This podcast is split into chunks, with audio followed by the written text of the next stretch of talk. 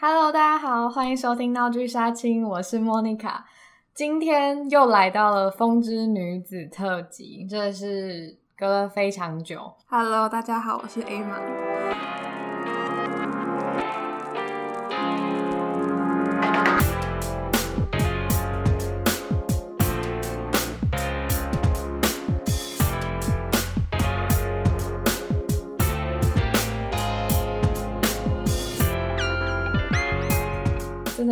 很久没有听到 Emma 的声音了。如果大家有追踪闹剧杀青的 IG 的话，就会知道我之前有分享，就是 Emma 呃是商业设计的嘛。那前阵子他有跟我说，他想要跟我录一集，就是可以记录他的毕业制作的 Podcast。所以今天就终于我们终于成型了。对，没错。对，那这一集的话，主要就是 Emma 的主场。然后呢，他会跟我们分享一下他毕业制作的过程啊，或者是他从后来选择动画这条路一路走来的一些历程，对，跟分享。嗯，进入正题，对，我们直接进入正题。反正 Emma 其实有备而来，她准备了非常仔细的脚本。今天是 Emma 主场，所以呢，我就比较会扮演一个聆听的角色。动画这个部分，我自己是也没有那么熟悉，所以今天也有很多要跟 Emma 请教的问题。好，没有问题，随时都可以跟我请教。就请 Emma 分享一下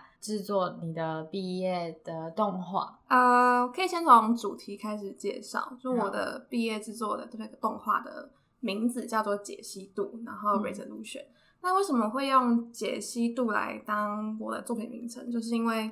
最一开始的时候是使用解析度这个视觉风格来当做我主题的呃，我动画的一个核心概念。因为其实是我在一开始的时候，我是看到一个呃解析度呃，当然我先先解释一下解析度是什么好了。好，对，因为解呃大可能大家不一定会知道解析度是什么意思。其实大概就是会跟像是分辨率或者是像素风格去做一些搭配，像是可能大家最有。感觉的是 YouTube 上你可以调，就是三百六十 P 啊，一百零八，呃，一零一零八零 P 这种东西，嗯、就是呃影片的画质解析度这样子。然后大家现在应该可以比较理解说解析度是一个什么样的概念。OK，因为我一开始是看到说有一个呃小动画是关于人走路的动画，然后它是用不同的解析度，也就是不同方块的数量来组成这个人的一个小动画，这样子，就是人的身上可能会从。可能只有嗯十个方块可以组成一个人的样子，就像譬如说大家常玩的一些游戏，像是 Minecraft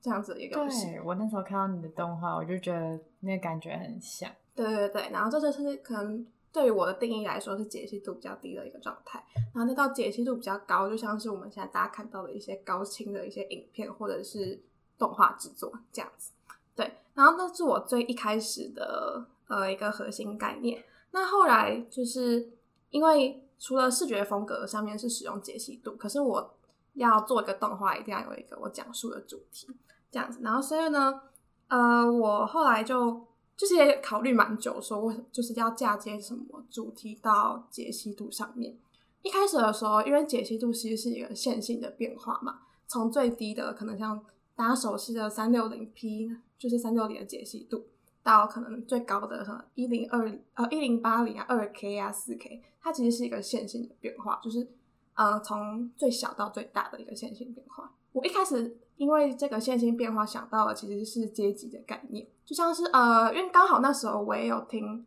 就是老高的影片，那他讲到说就是人不只是人类，就是整个呃宇宙的生物就分为呃一到十维这样子。就可能我们是在三维世界或者四维世界，还有十维，对，就像是它就是神，或者是我们可能会称它是神，但它其实就是宇宙的生物，其中一个维度的。对，就是因为我们可能是呃，他的解释是说高维的人看得到低维的人，但低维的人看不到高维的人，这样，所以我们可能看不到或者感知不到那些生物，嗯，这样子。对，好，主要是这样子，但是因为我其实当下本身不是对于阶级。概念这个很感兴趣，然后我一方面也觉得说已经有这么多人去探讨阶级这个概念，然后我又还只是一个二十二岁的小朋友，然后我要我又没有经历过什么阶级，我都是听别人诉说的，我都不知道是要权权力是怎么样的，我就是我好像没有资格去谈论阶级这件事情。对，那后来呢？因为呃，我当时比较关注的一些议题，或者是我当时比较在意的事情，其实是大家的观点跟视角，还有包容性这件事情。嗯、可能是因为就是在做作品的途中，就是会遇到一些大家的质疑啦，或者是就有些人会用非常情绪性的字眼去批判你的作品。谁？就是有人批判你的作品吗？呃？是没有，可是就是可能不只是不一定是作品，但是有些人就是会。呃，没来由的就很用会用情绪性的字呃字眼去批评这个人，就像可能譬如说他就是做不好啊，他就是什么都做不好，他做就东西就丑之类的，就是会有这样子的人。虽然大部分人应该都是比较理性的，或者是比较、嗯、呃有包容性的，所以呃像就我刚刚提到这个包容性，我就觉得说，如果呃这个世界上的大家都可以多包容一点，那是不是就就会少一点？纷争这样子，我当时就是会一直反复的去想这件事情，嗯，所以，嗯、我才会利用包容这个主题，然后跟加上观点跟视角这个主题来，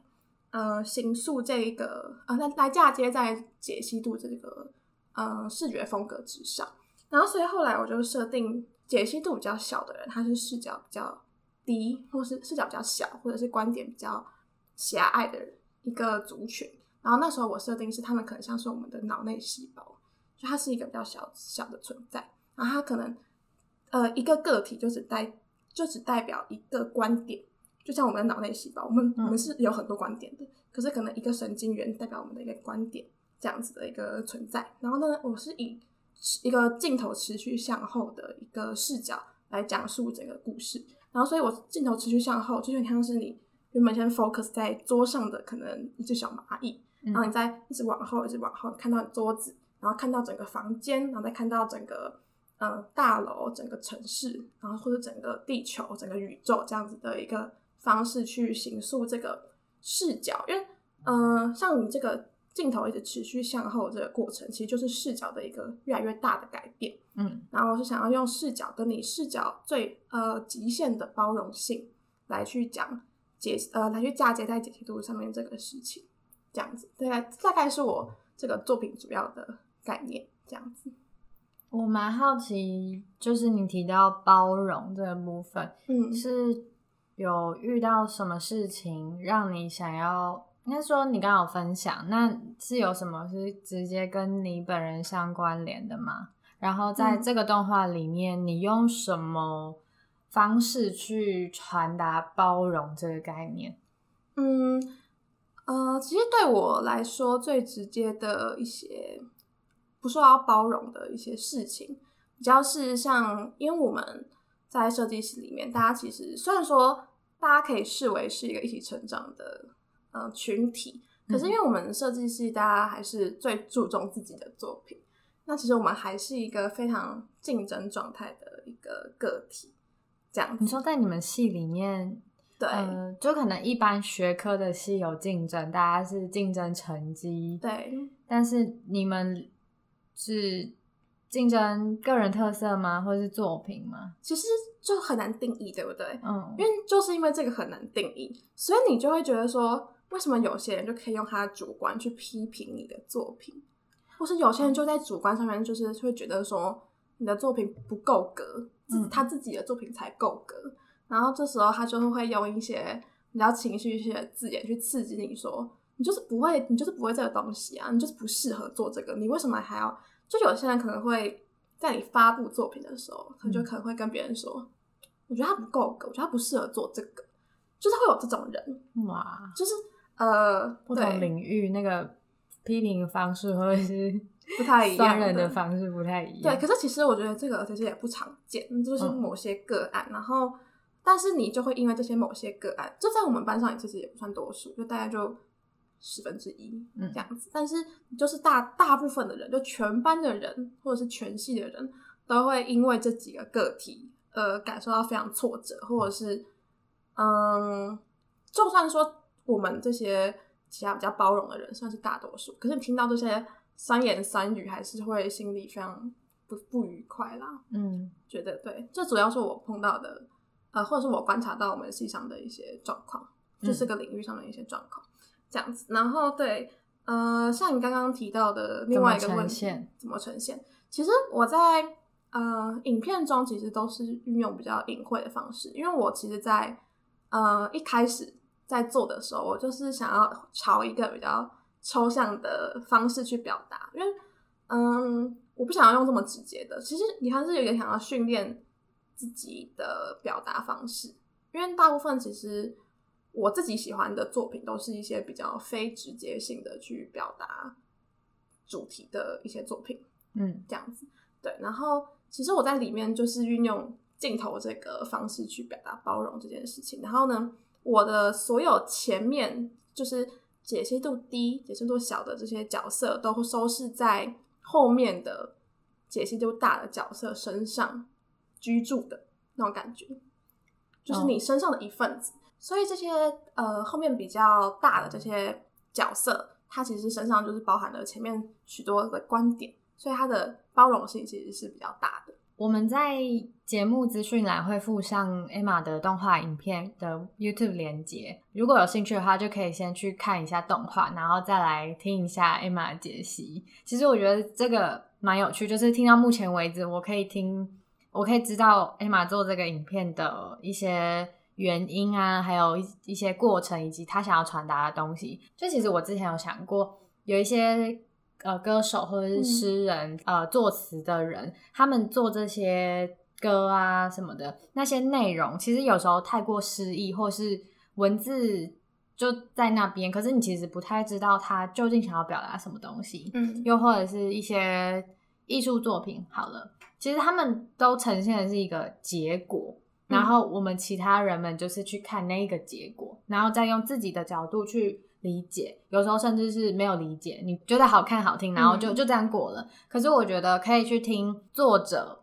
他究竟是想要怎么创作这些作品的一些概念，是一个很有趣的事情。对，嗯，就像刚刚在听你分享，然后我觉得，因为我之前已经看过 Emma 的动画了嘛，那我之前看过 Resolution，我有自己的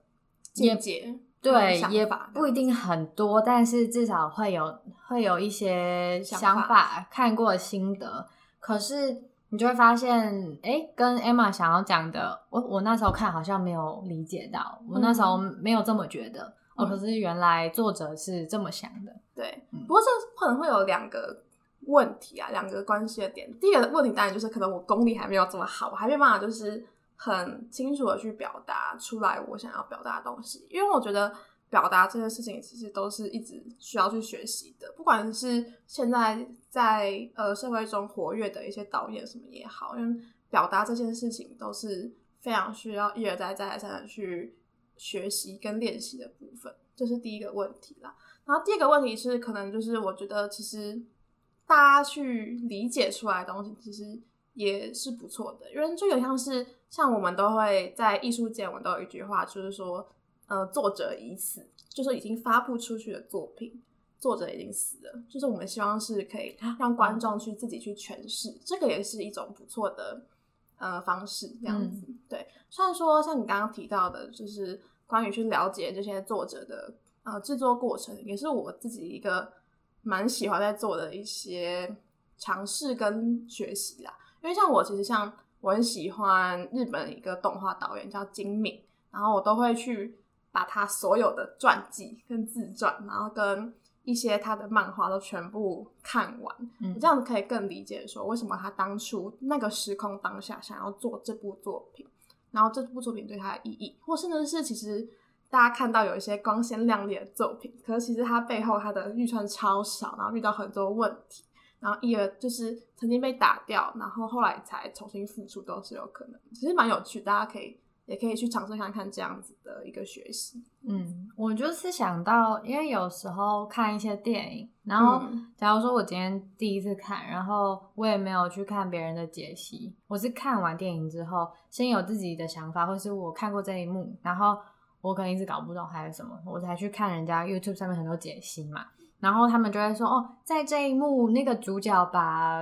女主角怎么样怎么样的时候，嗯、其实就代表了什么什么什么的意义。然后我就会想说，哦，这也是一个见解。不过我会很好奇，究竟导演或是编剧他们真的是这样想的吗？嗯，对，就是就像你说的，每个人作者已死，然后其他观众听众们有自己的解析，这都是一个就是错的发展。对，就是一个艺术的一也是珍贵的地方，就是各种想法可以互相激发什么的。嗯、我自己是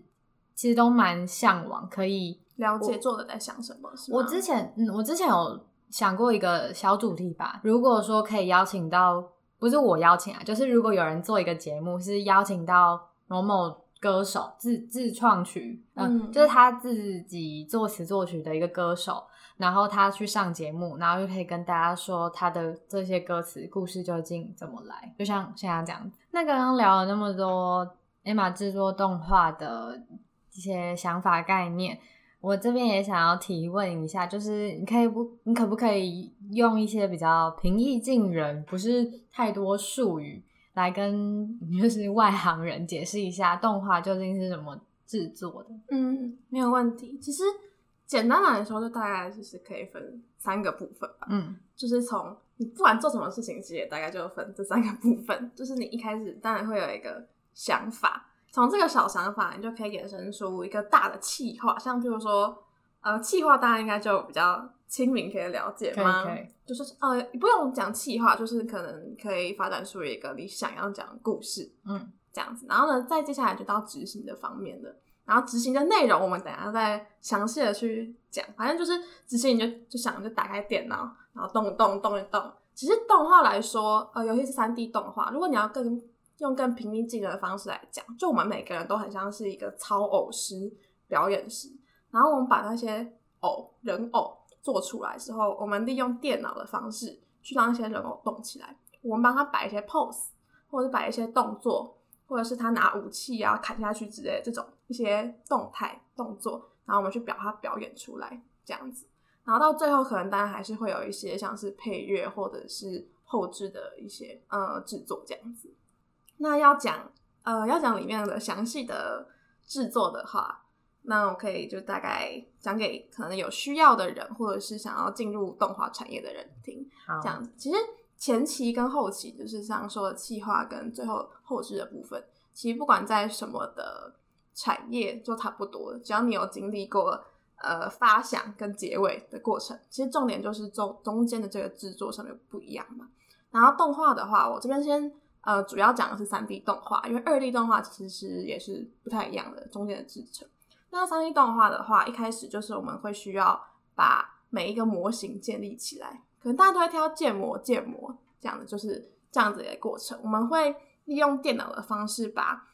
嗯，所有你需要在画面里面呈现的，真的是小小到一棵树、一个石头或者是一个草皮啊，都先把它建立出来，就要把场景建立出来。有了场景之后呢，我们需要有表演的人嘛，表演的角色。所以接下来我们又要把这些角色像是捏黏土一样的方式把它形塑出来。这样子，接下来你东西都有了之后呢，你要帮它上色嘛？因为我们现在建模都是一个白的状态，就好像你画画，你只用铅用铅笔打稿这样子。但接下来我们就要上色，这时候我们就会利用叫做贴图这个方式去上色，因为我们三 D 它是一个立体的东西，贴图就像是你把一张图反复的贴在这个角色的身上，或者是这个模型的身上，再把它上色的意思。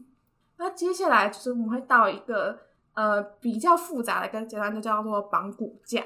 骨架这个东西是什么呢？就像是你的人，我们现在是一个模型，就像是一个石头一样，它不会动。但你要帮它放上骨头，放上它的关节，对，关节，所以我们才叫骨架，就把它像骨头。它有了骨头之后，有了关节之后，它的手就可以动了，就可以挥，就可以跟大家说 “hello”，嗯，这样子。甚至不只是人物，像是石头，或者是有些要动的东西。像譬如说，嗯，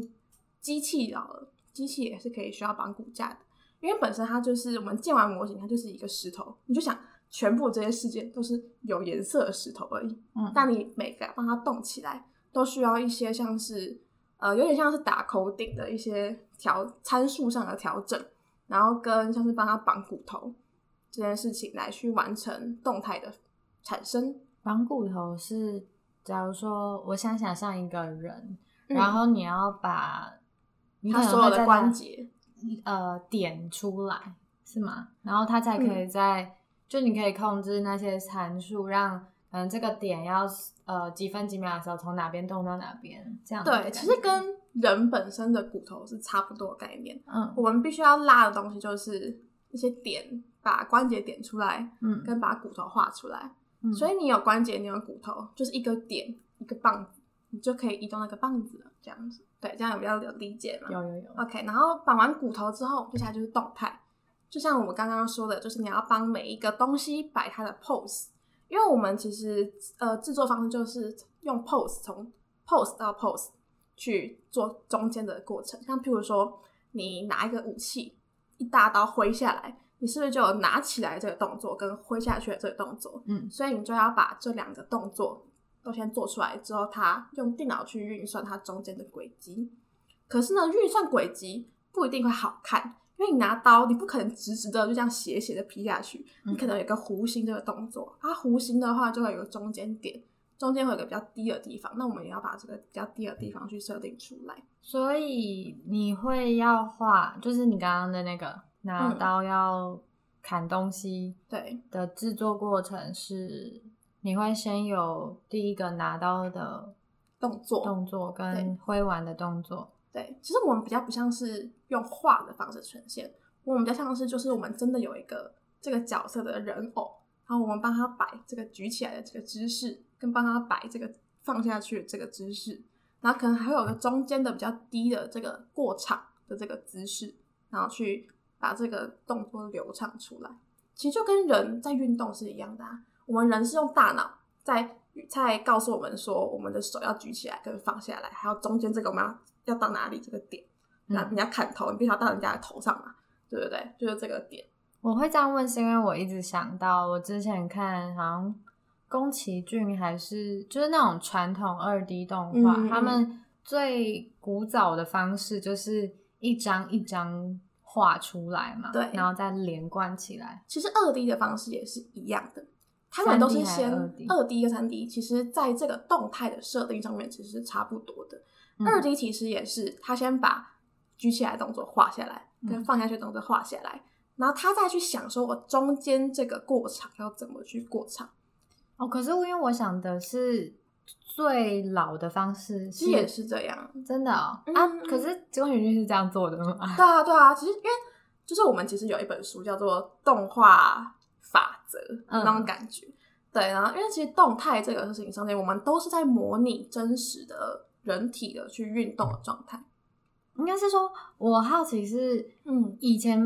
电脑没有那么发达，就一张一张画啊，所以他们真的就是从。拿刀跟挥下去，他们可能会有上百张画，不是吗？对，对，就是因为这样，所以我没有办法没有办法想象你，就是你们现在用电脑的那个方式，其实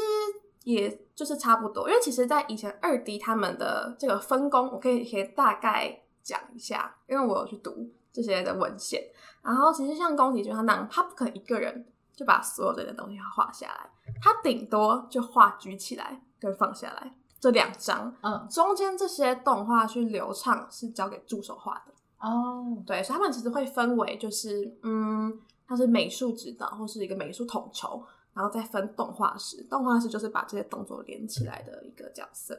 嗯，这样子。然后我们现在用电脑，就像是电脑去呃替代了动画师这个角色。我们只要把宫崎骏他本人在做的拿举起来跟放下来这两张图做好。然后中间都会交给电脑去运算，因为在电脑上面，它就可以，应该是说把你创造出来的举起来跟放下来就是一个物件了。对对对，就像是把动作，它其实就是很简单的一个逻辑，它就是把我现在线性我的手一个点，我你就把我的拳头想象成它是一个点，嗯，那这个点到下面这个点放下来这个点，它用线性的方式或者是用曲线的方式。就像是我们的呃渐强渐弱这个方式去运行，然后你可以去调整，其实就是这样简单去调整。可是呢，你要好看，你中间就会可能因为它可能线性这样子直直下来，你觉得像机器人很丑，那你中间可能就需要再帮它设一个点，所以它今天就会变成说从呃从举起来，那个中间还有一个点，一样线性切过去，然后再从中间这个点线性切到说我放下来这个位置，就会是一个比较好看的弧形这样子。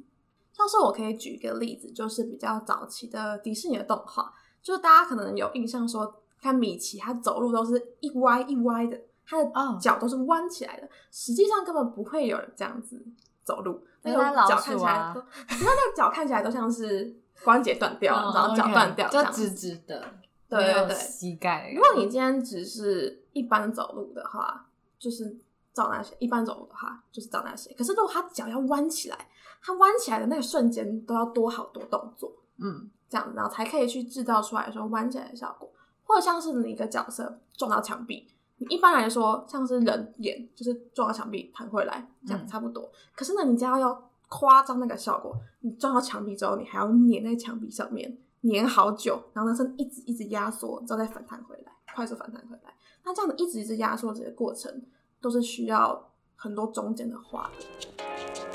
因为要控制时间长度的关系，接下来的内容会剪成下集，跟大家分享更多关于动画制作的过程以及 Emma 内心的想法哦。